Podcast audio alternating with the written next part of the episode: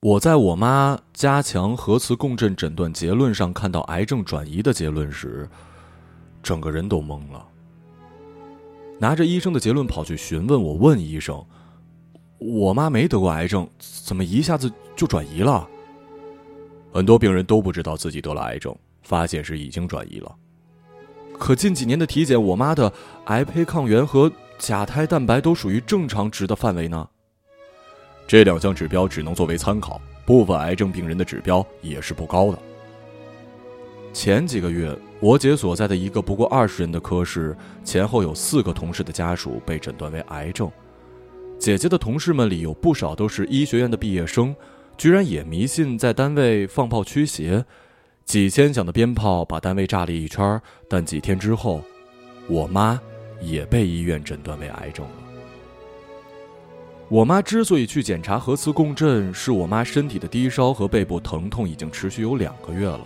在不同医院看了好多次医生，医生诊断的时间一般就是几分钟，每次可以诊断出新花样来，什么软骨炎、胸膜炎等等。我妈本身也是医学院毕业，她担心自己的病情可能来自腰椎，便要求医生给她做一次核磁共振。你们这些病人都是自己吓自己，贴点药膏就可以了，什么关联都能想到腰椎问题了。那次医生在病历上写了一句：“病人主动要求做核磁共振检查。”我妈说：“估计他怕我们以后说他过度医疗吧。”就在这次检查中，我妈的胸九位置发现了一个阴影。拿到片子的时候，医生说：“你看，幸好我说要检查吧，发现大问题了，你要再去做一个加强的核磁共振确诊一下了。”在那次加强的核磁共振检查之前。癌症这个词仿佛是一个离我们家很远的词汇。我妈的亲属中好像没有人得过癌症，可这一次居然轮到我妈了。癌症这个我曾经以为与我毫不沾边的词，忽然成了我生活的一部分。拿着片子去找了几位相关的专家，对癌症的结论没有人提出异议。医生说，脊柱上溶骨性骨折是一种癌症转移最常见的症状。就是因为这种病理性骨折形成的肿块压迫了脊椎，导致背部疼痛。我不死心，我对医生说：“我妈最近一段时间背部疼痛的状况已经开始有所缓解，已经不像两个月前那么疼了。疼痛缓解只是脊椎溶骨性骨折更加严重，反而导致了之前压迫神经的肿块暂时减轻了对神经的压力而已。当脊椎骨折严重到断裂之后，病人便可能出现瘫痪。”那段时间，我手机里的打车软件的起点和终点只有两个：家和医院。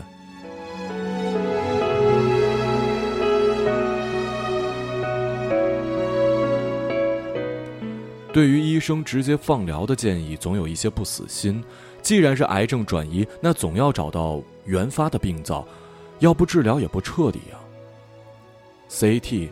肠镜、彩超、PET、CT，每次结果都找不到所谓的原发病灶，但又在各种影像资料上印证着医生对病情的判断：恶性肿瘤。我有很多幻想，有很多病人家属都有的幻想。我希望有一天突然发现我妈得的不是癌症，虽然这些只是医生们从专业角度无法认同的幻想。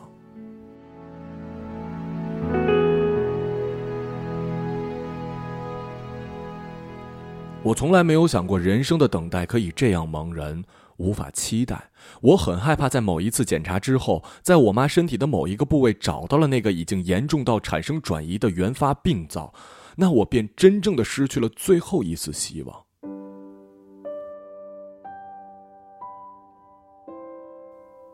可我的理智告诉我。早日找到那个原发病灶，才是得到更准确治疗的关键。即使真相无法面对，可它依然是真相。在许多次找不到真相的检查之后，我妈最终还是选择去上海做脊椎穿刺。只有做病理，才能更准确的确诊，同时根据病理的结果，也有助于找到原发病灶的位置。钱，忽然之间成了一个问题。一直以来，我都觉得自己的钱是够用的。我有一份事业单位稳定的工作，有稿费、版税的外快，时不时还有一些版权收益。我没有奢侈的爱好，对种种名牌一无所知，也不向往。我没有贷款要还，父母的退休工资足够他们生活。但我不得不面临癌症治疗费用的时候，却忽然发现自己对自己国家的医保制度的信任是多么的无知和天真。隔壁屋子大姐的丈夫得肺癌已经好几年了，大姐说治疗费已经花了好几百万，因为很多疗效好的药物都属于自费，昂贵且不在医保范围。现在越来越多价格昂贵但是有效的药已经不在政府招标采购的范围，政府可以大言不惭地说，我们又为老百姓减轻了多少的医疗负担？那只是因为病人只能开到一些廉价的药。我们的亲人想要得到更好的治疗，就要去买昂贵的自费药。幸好啊，政府纵容着上海房价疯涨，所以我卖了房之后就可以变成更多的救命钱了。他一边说，我一边在心里盘算自己的钱。听到他说卖房子的时候，我心里凉了一下，因为我的房子可卖不到上海房子的价。这几年，影视行业的朋友常拿高收入来诱惑我改行做编剧、写剧本，我都要以保持自己文字风格为由回绝了那些机会。直到如今，我才意识到是我拽了吧唧的行为让自己陷入了如此被动的局面。舅舅电话里说，上海有一家质子重离子医院，对癌细胞靶向治疗效果会好于普通的治疗。和我妈聊了这件事儿，我说我想去了解一下，看看她的病情适用不。我妈坚决反对这种治疗。我知道，她其实是心疼钱，因为这种治疗方案每一个疗程需要二十六万，再包含其他费用，每个疗程花费超过四十万，所有费用全部自费。如果再考虑到其他自费药物的花费，整个方案治疗每年花费应该达到百万级。我妈说医保里的治疗也挺好，我把钱花光了，你们以后可怎么办呢？等你病情稳定一点，我会请朋友帮我接点影视剧本的工作，再加上原本的积蓄，我觉得应该能支持。你这样太辛苦了，白天还要上班，身体拖垮了怎么办呀？外婆去世前二十年一直半身不遂，经常把大便小便弄到床上。你每天洗衣服、洗床单的时候，也埋怨过日子过得太苦。你有时候埋怨精神有问题的外婆不懂体谅你。你放弃了世界上很多机会，但从来没有过放弃自己的责任。所以外婆去世的时候你很难过，但没有愧疚，因为你觉得你尽了最大的努力。如果有一天我因为没有在自己能力范围内给你最好的治疗而留下了钱，我怎么能安心啊？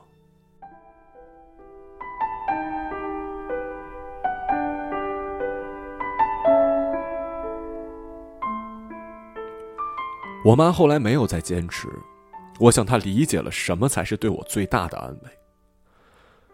有时候我觉得这可能是我生命的劫。就像十年前我被一场车祸撞成了一个写作者，也许这一次我会变成一个编剧，说不定还是有一点优秀的编剧呢。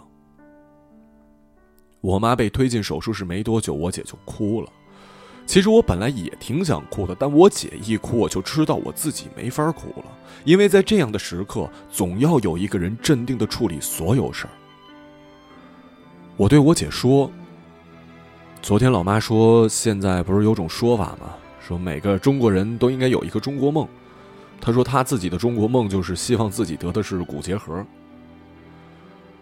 我妈的这种说法并非全无依据，因为在脊柱上的溶骨性骨折，除了癌症以外，骨结核也是有可能造成的，只是骨结核本身比较少见。我妈脊椎上骨折的位置也不是骨结核常见的位置，更无法说服我的是，因为骨结核多数是由于肺结核造成的。我妈多次检查中没有发现肺结核，至于肺结核病人常见的血沉高，我们也特意查过了，它属于正常值。我妈和我说这番话的时候，我其实很想摆一个轻松的姿态回答我妈：“是啊，我也觉得你得的是骨结核，好好治疗就会好的。”但是我没有，因为我知道，在手术后的第五天，穿刺结果出来之后，我妈将要面对的可能是一种什么样的局面。我很希望看到她充满希望，但理智的告诉我，我必须让她对自己的病情有更多了解，以防落差太大，让她不能面对即将到来的命运。我对我妈说：“其实即使是癌也没什么，现在医学进步这么多，癌症跟以前不一样了。”很多癌症治疗效果都是不错的，关键是得调整好自己的状态。关于癌症已经不是致命疾病的观点，自从我妈被诊断为癌症之后，我便在不同的场合、不同的时间，随时随地的把这种观点灌输给她。我不知道这样的灌输对一个本身就是医生的人来说效果会是怎么样，但我觉得我妈会一点点接受我的观点，虽然她看似乐观，有点不正常。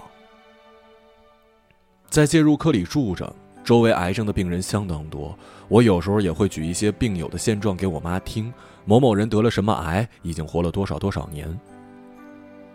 可事实上，我其实不确定这些病例给我妈听到到底是好是坏，因为很多病人身上的癌症反反复复转移，即便活了，他们大多行动不便，身体状况也极差。我其实很怕我妈在他们身上联想到自己的未来。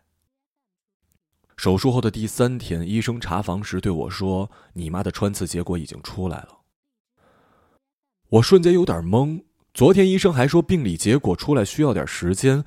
医生说：“没有发现癌细胞，有结核反应。穿刺取了三个部位的组织，检查还是比较全面的。你们回去做抗痨治疗吧，过段时间再来复查。”医生说病情的瞬间，我又懵了。不过这次是因为有一种不可置信的幸福感。我知道骨结核也是难缠的病，可能在未来几年里，我妈每天要吃几十颗药。但对比癌症来说，结核治疗的方案是明确的。医生来的时候，我妈正在卫生间。前几天我还为上卫生间的事儿数落过我妈。我当时说：“你每次进卫生间的时候，千万别在里面把门插上。你现在行动这么不方便，万一摔倒了，我怎么进来啊？”再说了，你每次进卫生间，我都在门外替你守着，你还怕有人闯进来看你上厕所呀？你这把年纪没看头啊！医生刚出门，我就一下子闯进卫生间，坐在马桶上的我妈被吓得浑身一抖，特别虚弱的啊了一声。等她看清楚是我，又见我一脸笑容，特别茫然的问了我一句：“怎么啦？” 穿刺结果是骨结核，不是癌。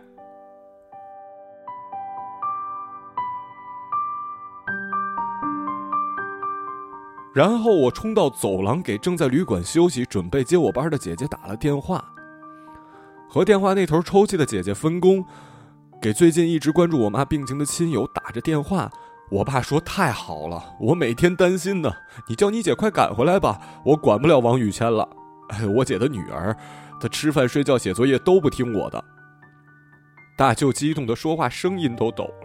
二舅电话那头哭得很大声，把我舅妈吓得不知出了什么事儿。小姨也在电话里哭了。我妈后来在病房里喊我：“我得的骨结核也是严重的病啊！你们这样搞得像过年一样不太好吧？你快去休息吧，你现在已经不是癌症了。如果骨结核也不得一个的话，怎么对得起大家长期以来对你的关注啊？”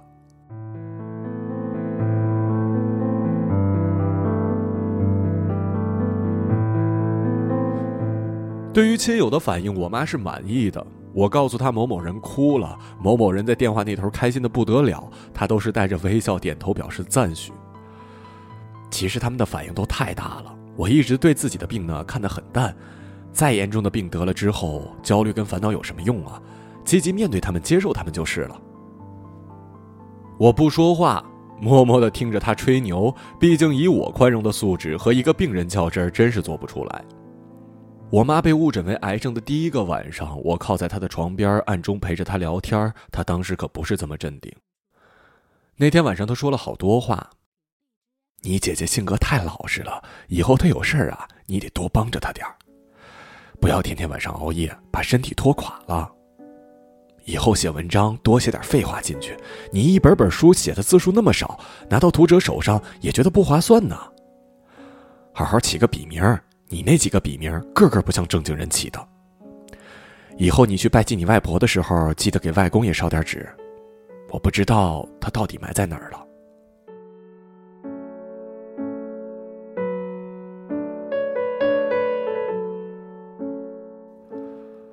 我妈翻着我手机，看着一些亲朋发来的祝福短信，忽然看到一个陌生号码，写着“太好了”。我妈问我这是什么人的短信。我们住在上海六院东院，位置太偏了，在临港新城这儿。我前几天去了一趟质子重离子医院，出租车也找不到，只能打黑车。一上车，我发现司机越开越偏，导航不停的提示您已经偏航。我当时吓坏了。要知道，对面精壮的黑车司机，如果他动了歪心思，搏斗过程中我斯文、帅、有才华等个人优点是起不到作用的。我要有啥事儿，你可就惨了。于是我就跟他聊天，我说我妈病了，治疗需要很多钱，比如这个质子重离子医院，一个疗程几十万，全部都是自费。如果钱不够，我打算卖房子。然后那个黑车司机把我送到地方之后，只收了很少的钱，一直在外面等着我，说反正回去也不好接生意，不如顺路把我带回去。后来你确诊不是癌症，我特意给他发了短信，这句太好了就是他的回复。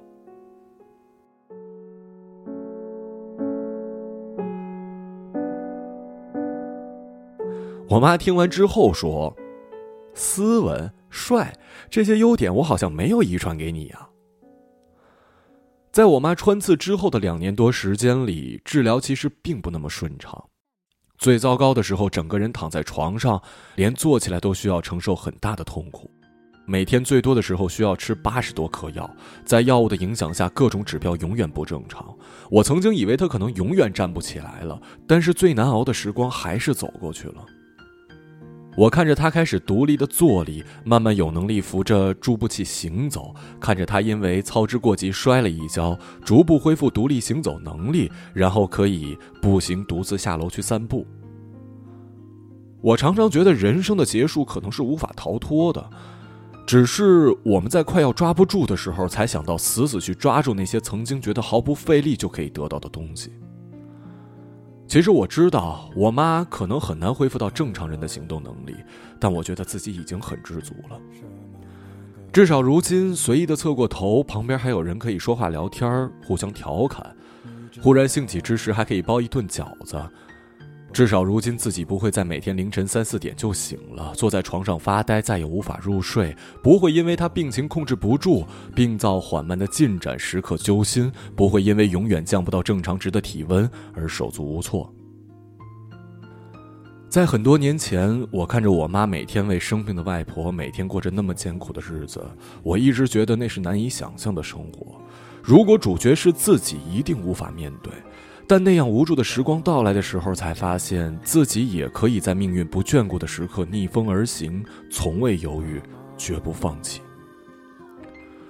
我从来没有那么深刻的体会着，原来幸福感是因为生活的残缺和无奈，才让我们珍惜和满足的。也许人生的成长是需要经历的，我们在缓慢前行之后，在某刻某时，突然就蜕变成了。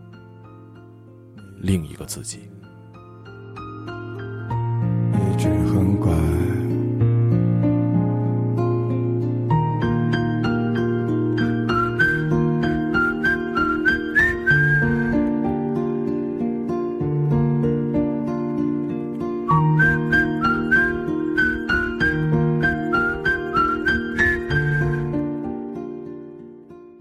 一个朗读者，马晓成。